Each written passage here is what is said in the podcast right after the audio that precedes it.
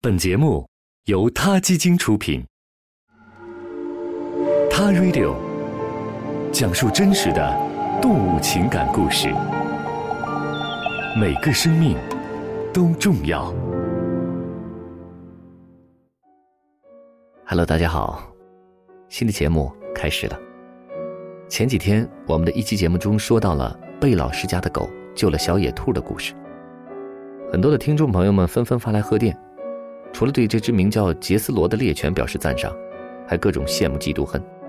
贝老师，你家附近的生态环境也太好了吧？随随便便就有小野兔。对此，贝老师说：“有小野兔当然好了，能和野生动物们生活在一起，我也感到很幸运。但看上去很美的事，有时候也真的挺吓人的，尤其是碰到大型野生动物，比如说美洲狮。贝老师家附近经常有美洲狮出没，每一次美洲狮出现。”经常留意动物活动的贝老师都会通知附近的几个邻居们，出门要小心。他自己就好几次和美洲狮撞上。尽管贝老师研究很多年土狼和其他的动物，但与美洲狮的相遇，让他感觉自己对自然的了解还远远不够。话说有一天晚上，天色很晚，贝老师正开着车往家走。在车灯的亮光中，看见一只挺大的褐黄色动物向他的车头一路小跑，眼看就要撞上了。贝老师赶紧刹车，以为是邻居家的德国牧羊犬罗罗。等车子停稳，贝老师打开车门，想跟罗罗打个招呼，顺便也看看他有没有被碰着。就在贝老师打开车门时，听见罗罗的叫声从车的后方传来，而这时贝老师已经和一只雄性美洲狮脸对着脸了。这只美洲狮盯着贝老师看了看，竟然像人类那样耸了耸肩膀，好像是说：“这次算了吧，没啥胃口。”然后就走开了。贝老师啪的一声，赶紧把车门关上，心惊肉跳地开回了家。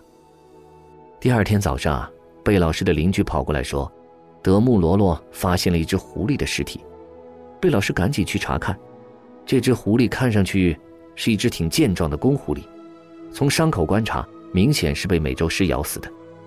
此处画面过于血腥暴力，就不多说了。但奇怪的是，狐狸的尸体很完整，而且有一部分还被树枝和泥土盖住了。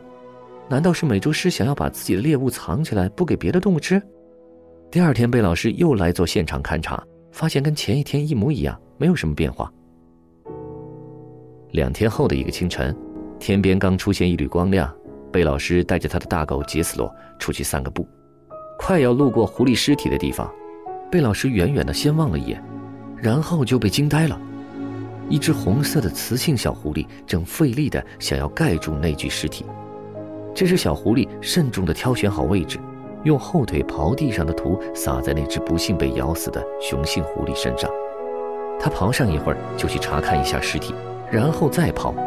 那只死去的狐狸，也许是他的伴侣。贝老师悄悄的观察了几个小时。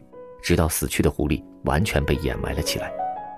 关于这件事，贝老师和他认识的自然学家以及专业的生物学家聊了聊，发现没有一个人曾经见过狐狸还会埋葬同伴。无独有偶，早在1947年，美国东海岸的一位自然学家就曾见到一只雄性狐狸守护着他死去的同伴，用舌头给倒在地上的雌性狐狸梳理毛发。也许这只雄性狐狸也在为死去的朋友默哀。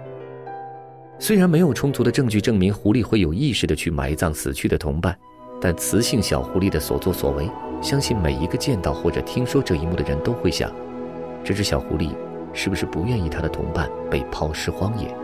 它像人类一样为自己的同伴做了最后一件事呢？而那只美洲狮为什么没有伤害贝老师？那些狐狸们对待死去的同伴方式，到底是一种本能反应？还是的确在他们的心中藏着些许哀伤。也许我们今天还得不到答案，可是这样的故事不仅让我们感到匪夷所思，也带给我们一丝丝温暖和感动。好了，今天就聊到这里，再见。他 Radio，中国大陆第一家动物保护公益电台，在这里，我们讲述动物的喜怒哀乐。尊重生命，善待动物。他的世界因你而不同。